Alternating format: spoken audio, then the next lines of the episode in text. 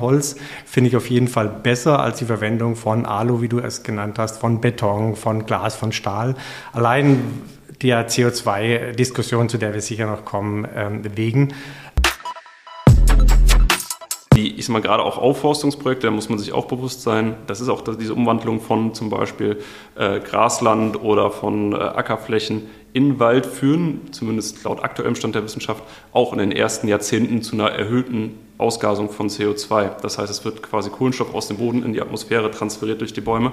Und äh, ja, das erleben wir natürlich jetzt auch auf äh, unglaublich großen Freiflächen in Deutschland, die jeder aus dem äh, Zug beobachten kann.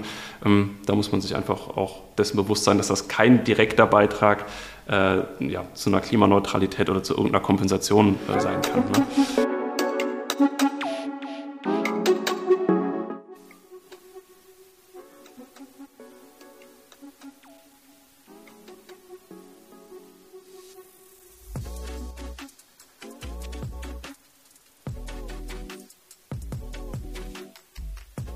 Willkommen zurück.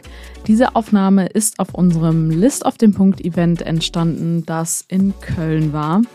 Gemeinsam mit Professor Dr. Hubert Speth und Tobias Wohleben habe ich über das Thema Holzbau gesprochen, was ja derzeit diskutiert wird. Holz wird oft als der nachhaltige Baustoff derzeit gesehen.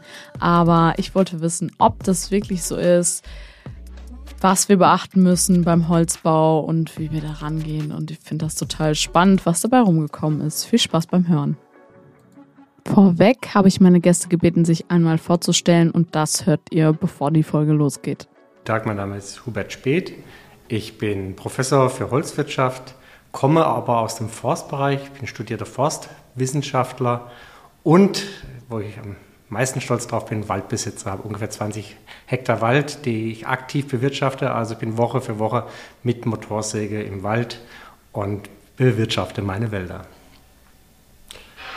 Ja, ich bin Tobias Wohleben, ähm, bin der Geschäftsführer von Wohlebens Waldakademie und wir kümmern uns äh, um Waldschutzprojekte in Deutschland. Wir beraten äh, Waldbesitzende zum Thema Waldbewirtschaftung. Ähm, wir forschen ein bisschen, ähm, wir bieten aber auch Seminare an für Leute, die sich einfach grundsätzlich für das Thema Wald interessieren, für alles, was da so kreucht und fleucht und wächst. Und äh, ja, das ist so unser Tagesgeschäft. Okay, dann herzlich willkommen zum Bauwehr-Podcast. Diese Woche mit Hubert Speth und Tobias Wohleben. Und ja, schön, dass ihr heute hier seid.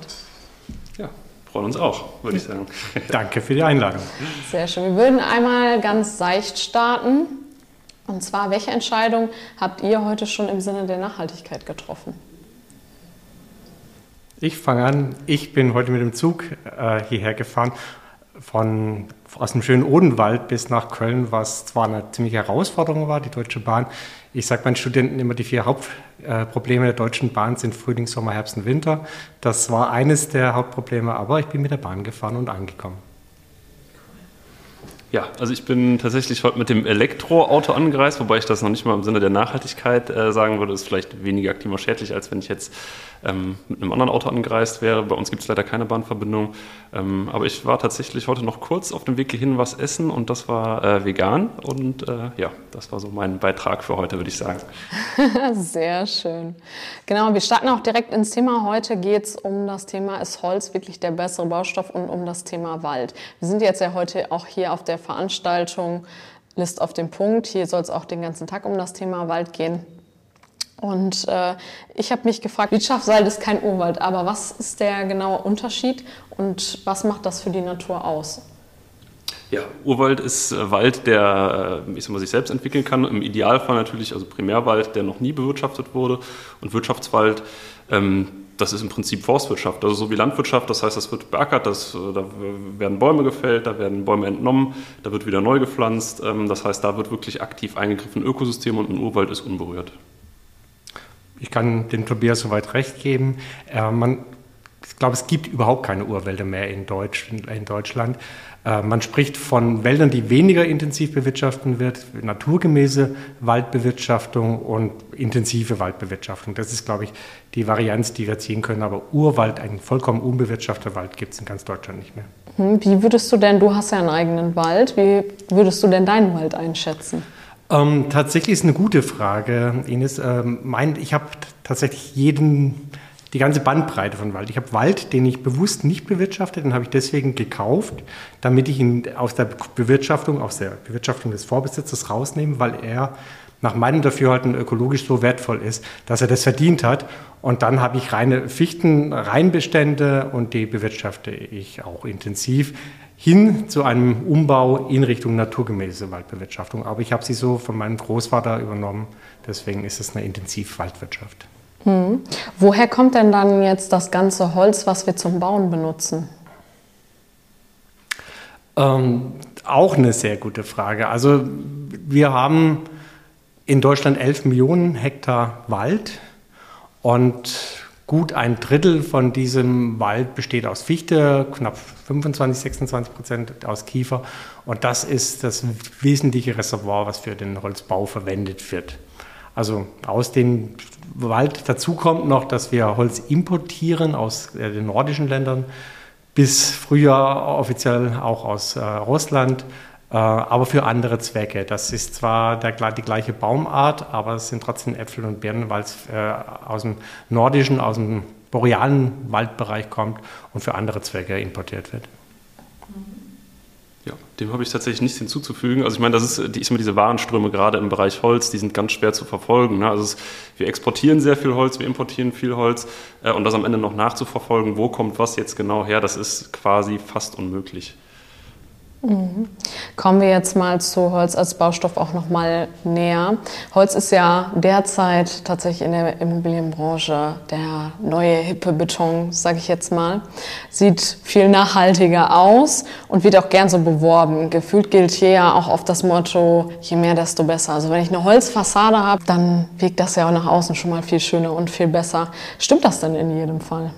Also ich sag mal, Holz ist natürlich ein schöner Rohstoff, das steht außer Frage. Also jeder, der irgendwie einen Holzfußboden hat oder mal in einem Holzhaus äh, war, äh, weiß, da fühlt man sich wohl, das ist, ist ein angenehmes Raumklima. Aber äh, der Punkt ist, äh, wie mit so vielen Dingen, wir verbrauchen sehr viele Rohstoffe und dazu gehört auch eben Holz. Und wir verbrauchen aktuell viel mehr Holz, als wir selber produzieren können.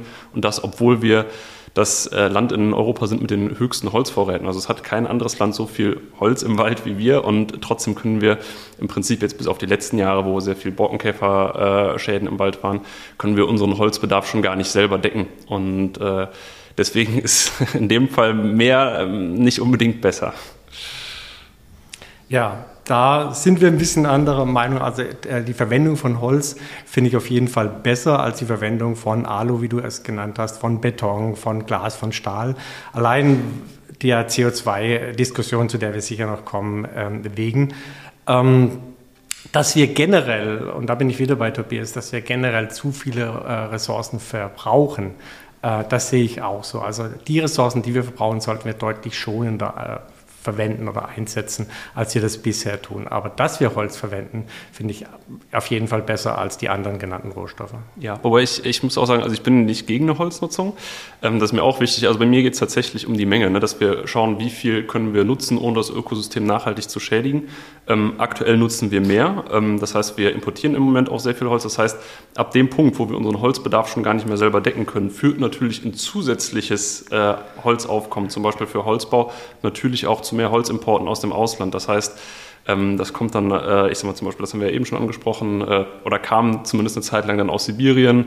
Ähm, wir bekommen dann auch aus den USA, äh, Nordeuropa ähm, und so weiter. Das heißt, also aktuell führt mehr Holzverbrauch zu mehr Importen, einfach weil wir da auch schon über unsere Verhältnisse leben.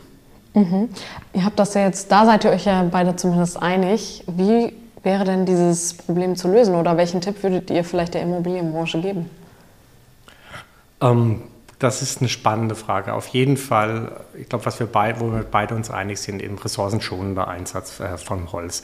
Es gibt Holzprodukte, die sind die, eines davon ist Brettsperrholz. Das ist wirklich für die Baubranche ein ideales Produkt. Ne? Das ist, äh, man baut aus, man klebt Bretter aufeinander. Das ist die Innovation aus der Holzbranche. Man klebt Bretter aufeinander, kann ganze Wände, ganze Decken, Fußböden herstellen. Dann fräst man die Fenster raus, die Türen raus. Allein das ist schon nicht äh, äh, ressourcenschonend.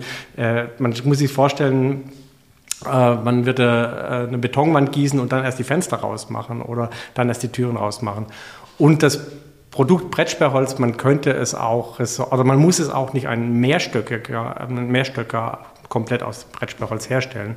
Man könnte auch zum Beispiel die äh, ersten Stockwerke aus Brettsperrholz und oben zum Beispiel Rahmenbauweise verwenden. Also man kann Ressourcen schon da bauen, wenn man es will. Und ich bin der Meinung, es wird sowieso, so kommen, weil äh, das Holz knapp werden wird.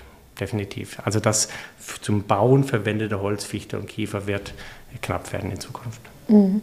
Ja, bei mir, also ich sehe es äh, auch ähnlich. Also für mich wäre der erste Schritt im Prinzip kurzlebigere Holzprodukte, soweit es geht, zu reduzieren. Das geht nur in einem gewissen Umfang, ähm, weil das, was der Hubert eben schon angesprochen hat.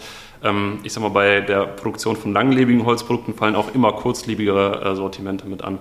Ähm, das heißt, das geht miteinander einher. Aber aktuell verbrennen wir zum Beispiel in Deutschland viel zu viel. Ähm, das müsste stark reduziert werden. Äh, und dann käme für mich im nächsten Schritt wirklich auch dann die Optimierung, dass wir deutlich ressourcenschonender sind, dass wir schauen, dass die Sachen recyclingfähig sind und dass wir natürlich auch viel mehr äh, Bestand sanieren. Das heißt, das ist ja auch das, wo, man, wo wir eben so ein bisschen darüber diskutiert haben. Es wird immer vom Wald erwartet, dass er eine Alternative zum Betonbau zum Beispiel bietet. Aber es kann ja sein, dass es gar keine Alternative gibt. Also man, man sucht immer nach einer Alternative, um das zu legitimieren, dass man so weitermacht wie vorher. Aber vielleicht ist das ja auch das Problem und äh, vielleicht auch gar nicht möglich. Mhm. Gibt es denn eine Alternative für Holz? Äh, ist die Frage, für was äh, du das Holz einsetzt. Wenn wir es tatsächlich für Karton und Papier einsetzen, äh, dann gibt es schon Alternativen. Wenn wir es zum Bauen einsetzen, wenn ich an das Freiburger Münster denke, wo das, das äh, Holz 1200 Jahre bereits drin ist, dann würde ich sagen, gibt es dafür keine Alternative. Also je nachdem, für was du es verwendest, äh, da gibt es Alternativen oder eben weniger. Mhm. Ich muss sagen, also ich bin äh, mit Wald kenne ich mich sehr gut aus, mit Baumaterialien bin ich kein, äh, kein Experte, deswegen könnte ich hier nur gefährliches Halbwissen kundgeben. Das will ich vermeiden. ähm, wenn ich jetzt, wir haben zum Beispiel auch einige Logistikhallen mit Dachträgern aus Holz oder es gibt ja Fassaden aus Holz. Und du hattest gerade, Hubert, schon angesprochen, dass dieses Brettschichtholz, richtig? Brettsperrholz. Brettsperrholz, Dankeschön. Ähm, dass man da so eine Art, ich sage jetzt mal salopp, man stanzt es aus, ja, um das dann weiter zu benutzen, richtig? Ja, also man baut, man klebt ganze Wände übereinander und dann fräst man die Fenster aus, man fräst die, die Türen aus, die Leitungen und so weiter. Also das ist nur ein Punkt, wo man sagt, da könnte man äh, eine Effizienz ansetzen. Das zweite ist das Produkt an für sich.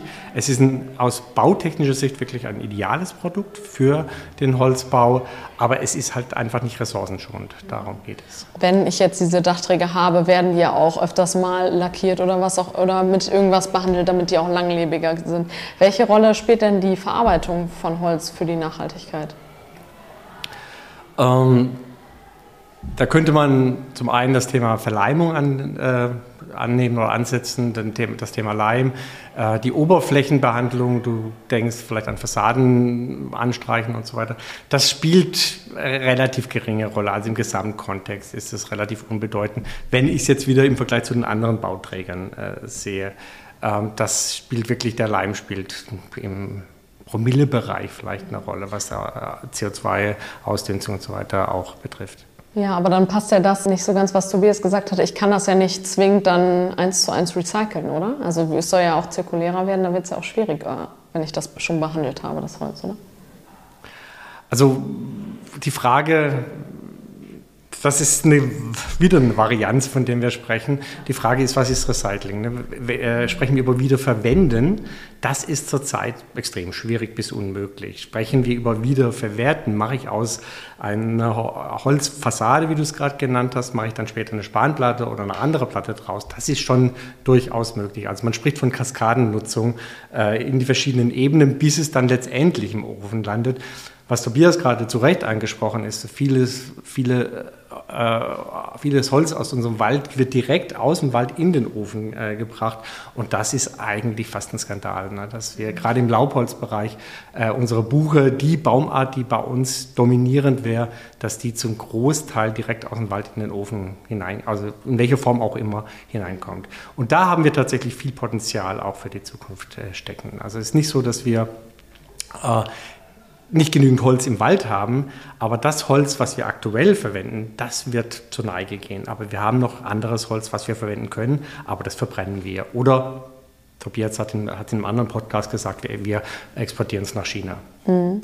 Also würdet ihr sagen, wenn ich jetzt ein Immobilienunternehmen bin und überlege, okay, wie kann ich meine Immobilien nachhaltiger machen, dann kommt es schon darauf an, dass ich gucke, wo kommt das Holz her, ne? so wie Tobias gesagt hat.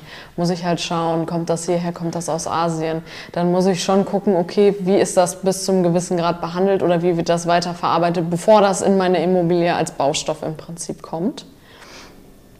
Und ich muss auch gucken, dass ich nicht zu viel davon verwende, sondern brauche eigentlich doch dann so eine Art Berater, oder? Oder können das Immobilienunternehmen selber leisten? Das ist wahrscheinlich schwierig, oder? Es ist, es ist äh, grundsätzlich ein sehr schwieriges Thema. Also ich sag mal, an, an Punkt 1, für mich müsste im Prinzip stehen, dass man sich von Anfang an bewusst sein muss, dass kein Gebäude, was man neu errichtet, einen positiven Beitrag für den Klimaschutz ist. Ne? Also ich meine, das fängt ja schon allein damit an, selbst wenn man davon ausgehen würde, dass Holz eine bessere Klimabilanz hat als, äh, ich sag mal, ein konventionelles Haus. Ähm, selbst dann ist es ja so, dass trotzdem, ich sag mal, Fenster eingebaut werden. In der Regel äh, wird dann das Fundament trotzdem auch aus Beton gegossen. Das heißt, allein damit hat man ja schon einen negativen Klima-Impact. Das heißt, es ist sehr schwierig, grundsätzlich damit einen richtigen Umgang zu finden. Und für mich ist das eher ein politisches Problem. Das heißt, das muss auf politischer Ebene äh, geregelt werden. Und es ist sehr schwierig umzusetzen für Leute, die äh, Bauträger sind. Mhm. Inwiefern würdest du das, wenn ich da kurz eingreifen kann, inwiefern würdest du dir da politisches Eingreifen wünschen? Ähm, ich wäre zumindest für eine faire äh, CO2-Bepreisung auch von Holz. Also, dass man sagt, okay, gut, wir schauen, wir gucken, was ist der echte Klima-Impact von sämtlichen Materialien. Das wird bepreist, auch bei Holz, äh, nicht nur aus dem Inland, sondern auch aus dem Ausland. Das heißt, dass auch dadurch Importe verhindert werden und äh, dass man dadurch Anreize setzt, dass äh, man wirklich den Bestand nutzt, dass Materialien recycelt werden, dass man keine neuen Baustoffe in den Um oder möglichst wenig neuen Bau äh, neue Baustoffe in den Umlauf bringt. Und äh, ich persönlich würde immer darauf setzen, dass man möglichst viele Recyclingmaterialien verbaut, wo es möglich ist. Also dem habe ich nicht zu widersprechen, was Tobias gerade gesagt hat. Ich würde mir noch sogar noch wünschen, aus dieser CO2-Bepreisung als Wald äh, auch eine Klimaprämie zu bekommen, damit ich für die Klimaleistung, die ich mit meinem Wald erfülle, ähm, auch nicht nur über den Holzpreis kompensiert werde, sondern auch über, über die anderen Leistungen, die ich erbringe. Ich wollte aber noch zum Thema äh, Holzimport äh, was sagen. Ähm, es ist so einfach, dass man sagt, wir importieren Holz und das kompensiert das Holz, was wir hier nicht in, in, der genügenden Menge haben. Also das Holz, was wir in Deutschland haben für den konstruktiven Holzbau, ist schon ausreichend. Also wie, wie gesagt, Tobias hat es vorhin auch gesagt, ähm, wir äh, haben schon genügend Holz im Wald, was wir für den konstruktiven Bereich brauchen. Was wir aus Skandinavien importieren, das ist eher für den dekorativen Bereich. Das wächst da oben langsamer, die Äste sind kleiner, das Holz ist äh, feinringiger, das wird in die Fassade äh, verwendet. Was wir aus Sibirien äh, bekommen, ähm, die sibirische Lärche oder eben nicht mehr bekommen seit den Sanktionen, das ist für den Außenbereich, weil es haltbarer ist als unser Holz. Also es hat schon alles einen Zweck. Wir bringen das Holz nicht tausend Tausende von Kilometern aus Sibirien hierher und äh, nehmen stattdessen unsere Kiefer, die brandenburgische Kiefer nicht. Also es hat schon jedes eine Funktion und auch einen Grund, warum wir Holz manches aus Sibirien gebracht haben oder aus Schweden, Finnland äh, hierher bringen und das andere von hier verwenden. Mhm. Wenn ich jetzt in meinem Gebäude Holz verbaut habe, dann kann ich ja theoretisch auch sagen, also der Baum, den es vorher gab, der hat ja auch schon CO2 gebunden. Ne? Das ist ja auch auf dem Thema, Tobias grinst schon ein wenig. Ist es denn richtig zu sagen, äh, das Holz in meinem Gebäude bindet so und so viel Tonnen CO2? Welche Rolle spielt CO2 überhaupt? Ähm, grundsätzlich kann äh, Holz natürlich kein äh, CO2 binden. Also ich sage mal, Bäume binden CO2 und das speichern das in Form von, von äh, ja, Holzmasse. Ähm, das heißt, der lebende Baum bindet tatsächlich CO2 und ja, Holz ist ja nichts anderes als ja, relativ, oder der Kohlenstoffanteil im Holz ist ja relativ groß. Das heißt, CO2 wird aufgespalten, kennt ja jeder Photosynthese. Sauerstoff geht in die Atmosphäre und Kohlenstoff bleibt im, im, im Holz. Und äh, grundsätzlich ist es so, dass das natürlich auch ein Holzspeicher ist. Also Gebäude sind natürlich ein Holzspeicher. Ähm, dabei muss man aber sagen, dass das durchschnittliche Holzprodukt in, in Deutschland eine ungefähre Lebensdauer von 35 Jahren hat. Ähm, wir ernten aber Bäume schon weit vor ihrem natürlichen, äh, vor ihrem natürlichen, vor ihrer natürlichen Altersgrenze. Das heißt, das Holz wäre natürlich auch noch genauso lang im Wald gespeichert. Also wir haben aktuell äh, Biomassevorräte im Wald von ungefähr 340 Kubikmeter pro Hektar. Ähm, Und natürliche Wälder hätten ungefähr das Doppelte. Ne? Das heißt, wir hätten noch sehr viel Spielraum, auch den, den Waldspeicher zu erhöhen. Hinzu kommt dann nochmal Totholz, das ist auch ein guter Speicher. Ähm, und im Übrigen, auch gerade bei dickeren Stämmen, liegt da die Lebensdauer, das heißt die Zeit, der Zeitraum, bis sich das zersetzt, ähm, ungefähr bei dem von dem von langlebigen Holzprodukten. Und äh, insofern haben wir da auch noch sehr viel Potenzial, den Waldspeicher zu erhöhen.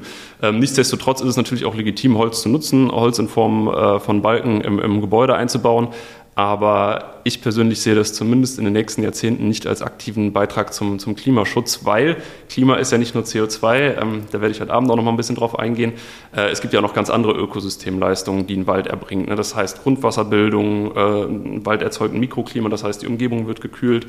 Äh, und das sind alles Leistungen, die unter der Holzernte, wo man dann quasi dieses äh, CO2 aus dem Wald trägt oder Kohlenstoff aus dem Wald trägt, äh, ja, die leiden darunter. Und äh, da muss man halt einen gesunden Kompromiss finden. Ne? Also auch da ist kein Widerspruch von meiner Seite zu Tobias zu hören.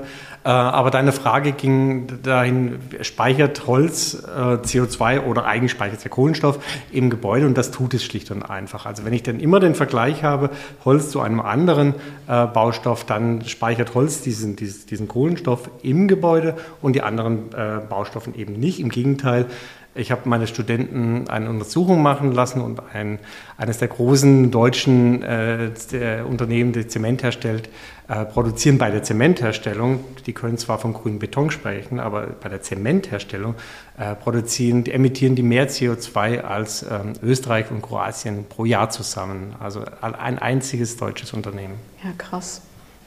Als Unternehmen könnte ich ja auch noch eine andere Idee haben. Ich könnte ja jetzt nicht nur hingehen und sagen, okay, ich äh, baue meine Gebäude mit Holz, sondern es gibt ja auch bei einigen auch die Idee, ich kaufe mir so wie Hubert ein Stück Wald und äh, entweder ich bewirtschafte das oder ich lasse es so stehen oder pflanze da irgendwas. Ich, da gibt es wahrscheinlich zig verschiedene Optionen. Ist das eine sinnvolle Idee? Wie seht ihr das? Oder ist das so ein bisschen Greenwashing für die Bilanz? Darf ich mal anfangen? Du darfst mich gerne ähm, ergänzen.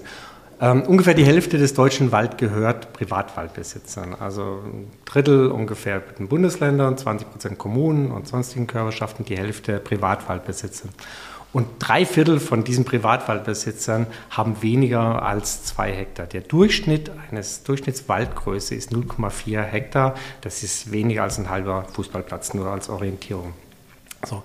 Diese Menschen haben in der Regel keine Erfahrung im Umgang mit äh, der Waldwirtschaft. Und Waldwirtschaft gehört, das kann man bei den Berufsgenossenschaften nachschauen, zu, mit zu den gefährlichsten, neben dem Bergbau, mit zu den gefährlichsten Berufen überall, wo, überhaupt, wo die meisten tödlichen Unfälle auch passieren. Und gerade jetzt, durch, wo die viele Schäden im Wald passieren, also würde ich jedem abraten, einen Wald zu kaufen, um ihn aktiv zu bewirtschaften. Er kann ihn von mir aus liegen lassen, aber ohne Erfahrung, ohne wirklich viel Erfahrung oder ohne, dass man es fremd vergibt an erfahrene Menschen, äh, würde ich es niemandem empfehlen, äh, einen Wald zu kaufen, um mit der Motorsäge oder was dann auch immer von Geräten da reinzugehen. Das ist wirklich gerade aufgrund wir haben gerade massive Schäden in den Buchen. Jeder Motorsägenschnitt, der da unten reinkommt, kann dazu führen, dass oben sich ein Ast löst, runterfällt. Äh, ich kenne Menschen, die dadurch äh, zu Tode gekommen sind. Also auf gar keinen Fall diese, äh, diesen Vorschlag annehmen, den du gerade gebracht hast. An dieser Stelle eine kurze Unterbrechung. Und zwar hat vor einigen Wochen unser erstes List auf den Punkt Diskussionsevent in Köln stattgefunden. Hier ging es einen ganzen Abend um das Thema Holz und Holznutzung in der Baubranche. Mit dabei waren auch unter anderem meine Diskussionspartner aus dem Podcast, aber noch weitere Experten. Falls ihr also Lust habt, noch mehr zum Thema zu erfahren, schaut einmal in den Shownotes vorbei. Auf der Seite werdet ihr in ein paar Tagen auch die Videos des Abends finden. Jetzt stay tuned und weiterhin viel Spaß bei der Folge. Mhm. Und wie siehst du das unternehmerisch? Äh, kann schon sinnvoll sein, so um als Unternehmen auch nachhaltig aktiv zu sein? Oder also, würdest du lieber auf was, also auf was anderes verweisen? Ich habe mir, ich habe einen Teil von dem Wald, den ich habe, von meinem Großvater bekommen. Ich habe aber Wälder dazu gekauft als Kompensation zu meinem Job an der Uni die ganze Woche. Ne? Ich sitze meistens wie wir alle am Schreibtisch oder stehe für meine Studis, um da einen Ausgleich, auch einen körperlichen Ausgleich zu haben, habe ich mir diese Wälder äh, gekauft. Ähm, das war, ging die ersten Jahre auch ganz gut. Es war eine Art Hobby. Mittlerweile ist es so viel Arbeit. Ich renne seit Jahren äh, nur noch Kalamitäten, sei es Borkenkäfer, dieses Jahr hatten wir einen extremen Schneebruch, äh, sei es Stürme. Ich renne diesen, diesen Kalamitäten so sehr hinterher, dass ich kaum noch es schaffe, das aufzuarbeiten, was an Schaden anfällt. Also äh, das Finanzamt ist mittlerweile dran, mir äh, die, meine Wälder, 20 Hektar, das ist nicht wenig, ich habe vorhin gesagt, 0,4 ist der Durchschnitt, 20 Hektar als Hobby äh, anzukreiden. Das heißt, äh, die, ich würde, könnte jetzt nicht mal die ganzen Maschinen, die ich habe, steuerlich absetzen. Äh, ich lade jeden von den Kollegen aus dem Finanzamt mal ein, um einfach mal ein Wochenende oder einen Samstag mit mir in den Wald zu gehen. Wenn er das dann noch immer als Hobby bezeichnet, dann äh, lasse ich mit mir darüber reden. Ich würde da noch ein bisschen drauf eingehen, weil, also ich meine, äh, was du ja angesprochen hast, ist im Prinzip, dass Unternehmen was Gutes tun wollen, ähm, wollen Projekte unterstützen, sei es jetzt ein Aufforstungsprojekt oder ein Waldschutzprojekt, ähm, um was Gutes für Klima, Biodiversität ähm, oder Natur im Allgemeinen zu machen. Ähm, ich sehe es auch so, also zur Waldbewirtschaftung würde ich, würde ich jetzt keinen Wald kaufen, weil ich sage mal, in Deutschland wird der Wald überwiegend schon bewirtschaftet. Da sehe ich jetzt nicht den Mehrwert. Dasselbe gilt tatsächlich für mich auch für Aufforstungsaktionen. Ähm, ich sage mal, in Deutschland gibt es eine Wiederbewaldungspflicht. Das heißt, sobald im Wald aufgeforstet wird, schafft es aus meiner Sicht zumindest keinen Mehrwert, weil ich sage mal, da wo jetzt die Bäume weg sind, da muss wieder aufgeforstet werden im gewissen Zeitraum. Wo ich einen Mehrwert sehe, ist, wenn man ein Projekt unterstützt, die neue Waldfläche schaffen. Das heißt, wo dann zum Beispiel ähm, Äcker umgewandelt werden in, in Wald das finde ich sehr gut. Das sollte natürlich, damit es glaubwürdig ist, auch mit einer Reduktion von zum Beispiel dann äh, Fleisch äh, in der Kantine vom Unternehmen vielleicht verbunden sein. Das heißt, man re reduziert im Prinzip die Agrarfläche und äh, erweitert dadurch den, äh, ja, den Wald. Und damit leistet man einen echten Beitrag tatsächlich. Waldschutz funktioniert auch immer. Wir haben in Deutschland 0,6 Prozent der Landfläche sind Wildnisgebiete. Ne? Das ist äh, international äh, peinlich wenig. Ähm, da kann man auch einen Beitrag zu leisten. Und äh, ja, aber Wald kaufen, um den zu bewirtschaften, davon würde ich persönlich auch abraten. Äh, damit hat man nur Ärger, Kosten. Ich meine, das sind äh, Grundsteuer, Mitgliedsbeiträge. Äh, also das ist alles gar nicht so ohne. Und damit hat man sehr, sehr viel Ärger, wenn es an einer Straße liegt, Verkehrssicherung. Ähm, das möchte man als Unternehmen in der Regel nicht äh, mit an den Hacken haben. Wirtschaftlich einträglich ist es die letzten zehn Jahre eh nicht gewesen bei mir. Ähm, Ergänzend zu dem, was der Tobias gerade gesagt hat, ich habe heute Morgen auf der Fahrt hierher eine Studie gelesen, wo genau was Tobias gerade vorgeschlagen ähm, hat, äh, als Gedanke in England äh, verfolgt wird, dass man Flächen aufforstet.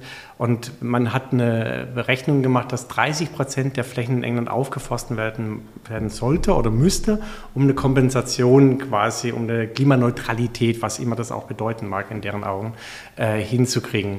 Und da gibt es massive Gegenbewegung, äh, Gegenströmungen von der landwirtschaftlichen Seite, weil die sagen, dann können wir unsere Leute nicht mehr ernähren, wie wir das bisher können. Dann müssen wir, und da bin ich bei dir, das Thema Fleisch aus Südamerika importieren, um den Leuten jeden Tag das Schnitzel oder Steak auf dem Teller äh, präsentieren zu können. Also da gibt es ganz starke Strömungen in die eine und die andere Richtung. Die, die Gedanken gibt es überall, aber die Beharrungskräfte sind genauso stark. Ja, da ist der Punkt, also deswegen meinte ich, habe ich auch das Thema Fleisch angesprochen, weil der Flächenverbrauch einfach überdurchschnittlich groß ist. Das heißt, da muss man sich fragen, äh, gibt es ein Menschenrecht auf jeden Tag Fleisch? Oder reicht es, wenn man das äh, einmal die Woche macht zum Beispiel und dann da, dafür landwirtschaftliche Flächen in Wald umwandelt? Das würde ja recht, äh, recht einfach gehen. Das heißt also, selbst eine vegane Ernährung bringt niemanden um, ähm, zumindest wenn man sich damit vernünftig beschäftigt. Und äh, ja, das ist es auch schon im Prinzip für mich. Aber die, ich sag mal, gerade auch Aufforstungsprojekte, da muss man sich auch bewusst sein. Das ist auch diese Umwandlung von zum Beispiel äh, Grasland oder von äh, Ackerflächen in Wald führen, zumindest laut aktuellem Stand der Wissenschaft, auch in den ersten Jahrzehnten zu einer erhöhten Ausgasung von CO2. Das heißt, es wird quasi Kohlenstoff aus dem Boden in die Atmosphäre transferiert durch die Bäume. Und äh, ja, das erleben wir natürlich jetzt auch auf äh, unglaublich großen Freiflächen in Deutschland, die jeder aus dem äh, Zug beobachten kann. Ähm, da muss man sich einfach auch dessen bewusst sein, dass das kein direkter Beitrag äh, ja, zu einer Klimaneutralität oder zu irgendeiner Kompensation äh, sein kann. Ne? Und jede Aufforstung benötigt die Zustimmung der Landwirtschaftsbehörde und die ist vielleicht auf Grenzertragsböden zu erreichen, aber in der Regel bekommt man die auf äh, besseren Böden bekommt man die nicht. Wobei wir, da, wir begleiten da ein paar Projekte, äh, Projekte von Firmen, ähm, wo das relativ einfach funktioniert hat. Also in der Regel ist es so, dass das Forstamt das dann schon freigeben kann. Mhm. Ähm, es müssen natürlich gewisse Anforderungen erfüllt sein. Ich meine, wenn das jetzt in der Nähe von einem Landschaftsschutzgebiet liegt oder sowas, wird es schon schwieriger. Ähm, das heißt also, es gibt schon höhere, höhere Ansprüche an die Flächen selber, aber tatsächlich wird das auch noch äh, staatlich gefördert mit äh, sehr üppigen Förderungen von bis zu 100 Prozent, sogar also was die Pflanzung und die Einzäunung später angeht. Mhm. Mhm. Kannst du vielleicht mal so ein Beispiel machen für was, was Sie mit einem Unternehmen gemacht haben? Äh, also wir begleiten Unternehmen ähm, in äh, Norddeutschland, die haben zum Beispiel ähm, Ackerflächen gekauft, die haben gesagt, okay, 10 Prozent unseres Jahresgewinns äh, stecken wir in die Schaffung von neuen Waldflächen.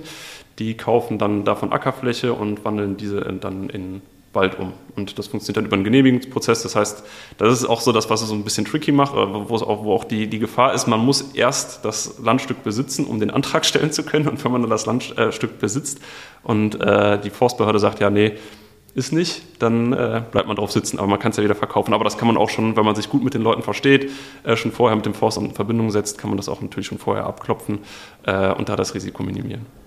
Ja, Norddeutschland erklärt es vielleicht leichter. Ich weiß nicht, wie es bei euch in der Eifel ist. Ich komme Odenwald, meine Gemeinde hat 70 Prozent Wald. Da ist jede zusätzliche A, den man aufforsten will, sind die dagegen, weil die sagen, wir haben schon genügend Wald und das dürfte bei euch in der Eifel nicht groß anders sein, oder?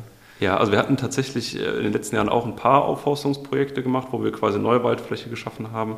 Ähm, aber jetzt ähm, ganz aktuell kann ich nicht sagen, wie da die, äh, die Stimmung im Forstamt ist. Also ich habe eine Wiese mitten im Wald, das ist ein Hektar mhm. Wiese mitten im Wald und da habe ich mit dem Förster darüber gesprochen und er sagt, es kommt nicht in Frage. Und auch die Bauern im Dorf sagen, das ist das Kernstück unserer Jagd, da müsste man vielleicht auch noch mal drüber reden, das Kernstück unserer Jagd, Odenwald ist Rotwildgebiet, wir kriegen die Jagd nicht ver, ver, ver, verpachtet, wenn du diese Wiese auch noch aufforst. Also ich habe da weder von den, den, den, den örtlichen ähm, Beteiligten noch von der forstlichen Seite äh, eine Zustimmung bekommen.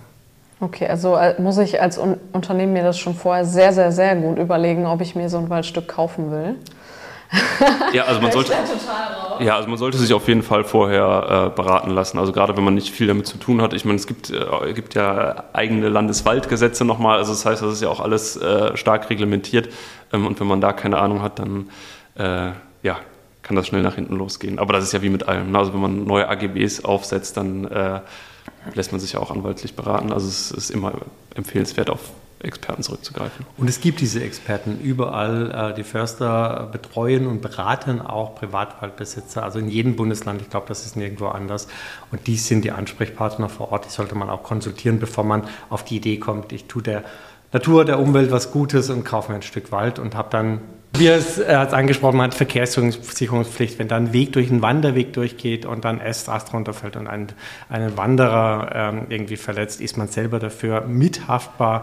Äh, wenn ein Sturm den, den, den, Baum auf die Straße bringt äh, und ein Auto reinfährt äh, und nachgewiesen, dass man diesen Baum, dass der Baum ähm, nicht mehr stabil war, ist man mithaftbar etc. etc. Also das ja. ist schwierig. Wobei Wanderwege äh, gibt es tatsächlich, da gibt es ja verschiedene Urteile jetzt auch von diesem Hexensteig in, äh, im Harz, wo es auch zum Unfall gekommen ist.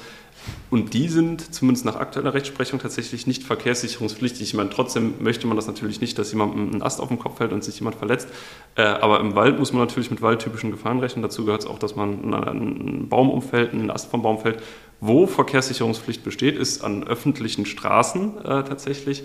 Ähm, ja, und das ist auch was, das muss man nicht unbedingt haben, weil da muss man dann auch jährlich kontrollieren.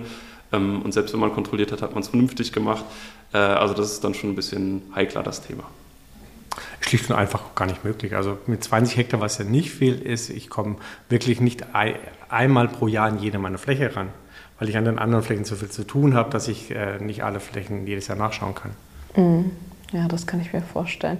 Um einmal zurückzukommen zu der Frage, ihr habt aber das Gefühl, wenn man sich, ich will jetzt nicht sagen, der, den Stress antut, aber wenn man dieses Projekt in die Hand nimmt, wir kaufen uns jetzt einen Wald und wir nehmen das auch als Kompensation für unsere Projekte, ist das aus eurer Sicht schon legitim? Auch, also es ist aus eurer Sicht kein Greenwashing. Ich, ich bin kein Fan von Kompensation, kann ich äh, ehrlich an dieser Stelle sagen. Also man kann sagen, okay, ich möchte was Gutes tun, das muss man aber nicht mit dem Schlechten aufrechnen, was man gemacht hat. Also das, also das ist, ist auch immer ganz schwierig und insbesondere, wenn es um Wald geht. Also ich mache einfaches Beispiel, man würde jetzt sagen, okay, gut, man kauft einen Wald und man überlässt ihn sich selber oder bewirtschaftet, das spielt eigentlich gar keine Rolle und lässt sich dann dieses CO2-Budget imaginär anrechnen. Und nächstes Jahr ist wieder ein trockener Sommer und der Wald stirbt. So, das heißt, dann ist dieses, dieses dieser CO2-Speicher Wald wird dann auf einmal zu einer CO2-Quelle und man hat sich ja schon zugerechnet. Ne? Und äh, insofern funktioniert meiner Meinung nach ist Kompensation immer Greenwashing. Ähm, nichtsdestotrotz sind diese Gelder bei manchen Projekten auch sehr gut aufgehoben und, äh, und das ermöglicht auch überhaupt erst äh, für viele Projekte Gutes zu tun. Aber ich persönlich bin kein Fan davon, äh, Negatives mit äh, Positivem aufzurechnen. Ich meine, wenn ich einen Wald kaufe, ich schaffe ja nicht mehr Wald dadurch. Ne? Den Wald hat ja vorher jemand gehört und er hat vorher CO2 gebunden und jetzt habe ich ihn und dann bindet er auch CO2. Also ich kenne tatsächlich einen Fall von einem Adligen bei uns in der Region, der macht das. Der sagt, also er hat äh, sich ausgerechnet, er hat so und so viel CO2-Emissionen pro Jahr und hat dafür Wald gekauft in der Region und das soll das kompensieren. Ähm, das spricht jetzt grundsätzlich nicht gegen ihn, aber trotzdem hat der Wald, den er jetzt besitzt, vorher jemand anders gehört und der hat auch CO2 gebunden. Also das ist äh, seine Emissionen, wo er hinfliegt oder Kreuzfahrten, die er macht und so weiter. Äh, das macht es nicht besser, weil der Wald war vorher schon da. Ja. Und man muss auch dazu sagen, ich, wir, schweifen gerade sehr weit vom Thema äh, Bau ab, aber ähm, tatsächlich finde ich Kompensation auch was sozial ungerecht ist. Das heißt, Leute, die viel Geld haben, die können dann sagen, okay, ich kaufe mir jetzt hier ein, ein reines Gewissen. Und Leute, die weniger Geld haben, leiden ja genauso auch unter den Emissionen und können das eben nicht tun. Ne? Und äh, insbesondere wenn es dann in den globalen Süden geht, wo man halt günstig solche Projekte äh, unterstützen kann, hat das auch für mich immer so einen kleinen äh, Hauch von Neokolonialismus. Und äh, ja, ich persönlich, wie gesagt, bin da kein Riesenfan von. Ja, das ist ja auch in Ordnung.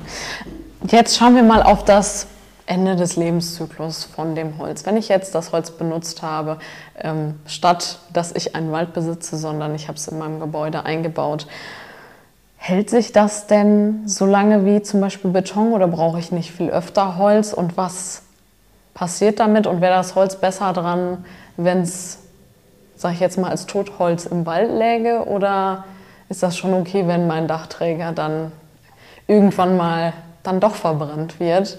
Wenn er dann nicht mehr irgendwo eingesetzt werden kann, weil er zum Beispiel verleimt ist. Tobias hat es vorhin äh, gesagt, der Durchschnitt äh, Dauer, Lebenszyklus eines Gebäudes ist, hast 35 Jahre gesagt? Ja, langlebige Holzprodukte, ich glaube Gebäude im konstruktiven Bau, das äh, schließt jetzt Fassaden zum Beispiel auch aus, sind es glaube ich so knapp 70 Jahre. Mhm. Und das ist unabhängig, was an Baustoff da verwendet wird. Ich kenne Beispiele aus Österreich in der Nähe von Salzburg, wo äh, ich glaube Spar, also einer dieser Lebensmittelkonzerne, hat nach 15 Jahren das Gebäude abgerissen, weil er größer gebaut hat. Und ob das jetzt aus Beton oder Holz war, wäre vollkommen egal gewesen. Ähm, es geht ja in unabhängig vom Rohstoff sollte jeder Baustoff, der verwendet wird, irgendeiner wieder am besten Verwendung zugeführt werden, ob das jetzt äh, Beton ist, ob das jetzt äh, Holz ist. Äh, wenn nicht Wiederverwendung, äh, dann einer Wiederverwertung.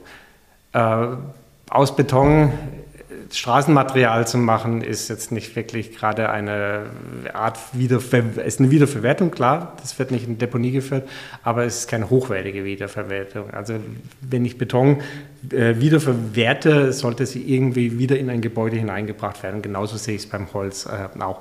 Erst wirklich am, ganz am Ende des Lebenszyklus sollte es in den Ofen wandern und verursacht dann auch noch, äh, produziert dann noch Wärme oder Energie, in welcher Form auch immer. Ähm, und das sehe ich unabhängig vom, vom Baustoff äh, so. Holz ist einfacher wieder zu verwenden und wieder zu verwerten als die anderen äh, Baustoffe, aber es gilt für alle Baustoffe. Dann kommen wir jetzt oder was noch? Nee, nee, ich äh, bin damit äh, im Prinzip d'accord. Ich meine, das ist halt, ab einem gewissen Punkt ist das das Einzige, was man mit dem Holz machen kann. Das wieder in den Wald zu fahren, ist in der Regel auch, auch nicht besonders clever. Ich meine, das wird halt, wie gesagt, auch verleimt und äh, klar, Genau, und, und Totholz im Wald ist natürlich super wertvoll, also für, für ganz viele Funktionen. Ähm, aber das, äh, ja, am Ende des Tages, wenn man Holz irgendwo ausgebaut hat, landet es auch jetzt schon meistens dann äh, entweder im Kraftwerk äh, ja, oder auf irgendeiner Deponie. Mhm. Dann kommen wir zur Schlussfrage. Und zwar, welchen Schritt sollte jetzt jedes Unternehmen oder auch jedes Immobilienunternehmen gehen, um auf morgen vorbereitet zu sein in puncto Holz oder Wald? Ich fasse es mal ein bisschen weiter. Das ist eine sehr umfassende Frage, Ines, äh, würde ich mal behaupten. Also das eine ist, dass es ähm, Untersuchung vom Thünen-Institut in Hamburg. Das ist eines der, oder das renommierteste, oder eines der renommiertesten im deutschsprachigen Raum, wenn ich dann Österreich noch und Schweiz dazu nehme, äh, Institut. Und die sagen, dass spätestens ab Mitte der 30er Jahre äh, der, die Verfügbarkeit an vor allem Fichte und Kiefer, aber auch Buch und Eiche massiv zurückgehen wird. Also wir werden weniger Rohstoff zur Verfügung haben. Ähm, das sind immer Szenarien, die solche Institute ähm, untersuchen. Es kann später sein, es kann aber auch früher kommen, wenn wir solchen Sommer wie dieses Jahr oder 18 bis 20 wiederbekommen, brauchen wir gar nicht bis Mitte der 30er Jahre warten. Dann sehen die Flächen, die Tobias vorhin genannt hat, äh, die man von der Bahn oder von der Straße da äh, sieht, äh, kommt ja schon früher. Ähm, deine Frage ist, worauf sie sich vorbereiten muss. Ja, oder beziehungsweise was sie, welchen Schritt die selber schon aktiv gehen können. Sie müssen Investitionen in Forschung und Entwicklung äh, ganz massiv äh, Investitionen tätigen, um äh, Ressourcen schonender äh, bauen zu können. Also das eine ist die, die, die, die Verwendung muss ressourcenschonender sein und es muss auch anders gebaut werden, dass jeder Einzelne sein Einfamilienhaus äh, bekommt, das ist zwar schön für den Einzelnen, meine Frau hat auch ein schönes Einfamilienhaus, aber es ist nicht ressourceneffizient. Also wir müssen anders anfangen zu denken, zu bauen. Und da bin ich da bin ich deine Meinung gespannt, Tobias, aber da bin ich auf den, den Ansatz äh, des Bauhaus von, von, von Schellenhuber. Das ist, glaube ich, zum, also nicht glaube ich, das ist nach meiner Meinung der richtige Ansatz. Wir müssen weg von dem individualistischen Mobilität, von der individuellen äh, Bauweise. Jeder möchte äh, seine individuellen Wünsche, Träume verwirklicht haben und das wird zukünftig nicht mehr funktionieren. Bin ich sehr felsenfest davon überzeugt. Ja, ich meine, das, äh, ja, das, äh, es wird ja viel zitiert, die, der, der Spruch, äh, quasi wir leben in einer äh, begrenzten Welt und da gibt es eben kein unbegrenztes Wachstum. Äh, und das gilt natürlich auch für den Rohstoff Holz. Der ist zwar nachwachsend noch, das ist ja auch das, was wir eben angesprochen haben. Also äh, was man weiß, ist, dass es in Dürrejahren wie jetzt äh, deutlich äh, schlechter wächst und natürlich auch, wenn großflächig Bäume absterben, sogar, sogar negatives Wachstum. Ähm, und wir müssen äh, meines Erachtens auch sehr viel Geld in Forschung investieren. Ich bin bei dem Punkt äh, Bauhaus der Erde Schellenhuber äh, grundsätzlich eher kritisch. Also ich sehe es auch so, Einfamilienhäuser äh, hat niemand ein Recht drauf. Das ist natürlich was Schönes. Ich meine, Anton Hofreiter wurde dafür, glaube ich, ein bisschen politisch verprügelt, als er es gesagt hat. Aber ähm, bei Schellenhuber sehe ich ehrlich gesagt das Problem, dass es Hoffnung gibt, dass wir Beton durch Holz substituieren können. Jetzt vor kurzem ist nochmal eine Studie von, von ihm rausgekommen, ähm, wo es auch darum ging, die Holzverfügbarkeit durch Plantagen äh, wieder anzureichern. Aber das, in dieser Studie wurde der Klimawandel gar nicht berücksichtigt. Das heißt, es wurde ein Szenario errechnet, wie die Holzverfügbarkeit in der Zukunft sein wird. Aber was nicht berücksichtigt wurde, also der meiner Meinung nach wichtigste, äh, wichtigste Faktor oder einer der wichtigsten Faktoren ist der Klimawandel äh, und dessen Einfluss auf das Wachstum von Bäumen. Und äh, deswegen ist es für mich ein bisschen schwierig, da eine Empfehlung auszusprechen, weil es im Prinzip geht ja im Prinzip darum, ich will niemandem das Geschäft kaputt machen, aber es geht im Prinzip darum, weniger zu bauen. Also es kann man ja auch über den Preis lösen. Dann werden Gebäude eben teurer. Das heißt, äh, die Marge bleibt vielleicht unterm Strich die gleiche oder die Gewinne bleiben die gleichen. Äh, aber die Zahl der Häuser, die gebaut werden, muss einfach reduziert werden. Ich meine, wenn es auch um die Flächenversiegelung in Deutschland geht, das sind ja alles riesige Probleme. Ne? Ähm, das, das ist eigentlich nicht leicht zu lösen, auch wenn man es gerne leicht lösen würde. Wir suchen, glaube ich, immer nach einer angenehmen Lösung, dass wir so weitermachen können wie bisher. tauschen einfach Beton mit Holz und dann haben wir keine Einschränkungen im Leben. Und ich glaube, das wird tatsächlich, äh, wenn man sich die letzten Jahre anguckt, so nicht mehr funktionieren. Und äh, ich persönlich glaube da tatsächlich nicht dran. Das heißt nicht, dass es eine schlechtere Zukunft werden wird, ähm, aber es wird auf jeden Fall anders und äh, weniger. Aber weniger ist nicht immer schlechter. Mhm. Also nicht pessimistisch sein, schön realistisch sein, gucken, was können wir jetzt bewegen, wo können wir forschen, wie können wir unsere Gebäude besser machen, anstatt mehr das wäre so insgesamt das Fazit. Ja, ja dazu noch ja. ein Gedanke. Also, wie ich vorhin gesagt habe, wir haben ja Holz in unseren Wäldern, das wir aktuell in den Ofen stecken, das wir aktuell verbrennen. Äh, wenn ich mit Unternehmen spreche, dann sagen die, wir können nicht mit Laubholz bauen. Und dann muss ich das im ersten Moment glauben, wenn die das sagen. Dann gehe ich aber bei uns durch das Städtchen durch, durch Moosbach und das ist ein mittelalterliches Städtchen und das ist komplett mit Laubholz gebaut. Und warum können wir heute nicht mehr mit Laubholz bauen, wenn wir das früher konnten? Deswegen mein Appell, wir müssen Geld oder Investitionen in die Forschung stecken, weil wir, wir haben Holz. Wir haben meines Erachtens sogar genügend Holz in unseren Wäldern, aber das Holz, was wir aktuell verwenden, das wird zukünftig nicht mehr. Es wird zur Verfügung stehen, aber bei weitem nicht mehr in den Mengen, wie wir es bisher gewohnt sind. Super, das ist doch ein tolles Schlusswort. Danke euch. Danke auch. Danke dir. Das war's auch schon wieder mit der heutigen Folge.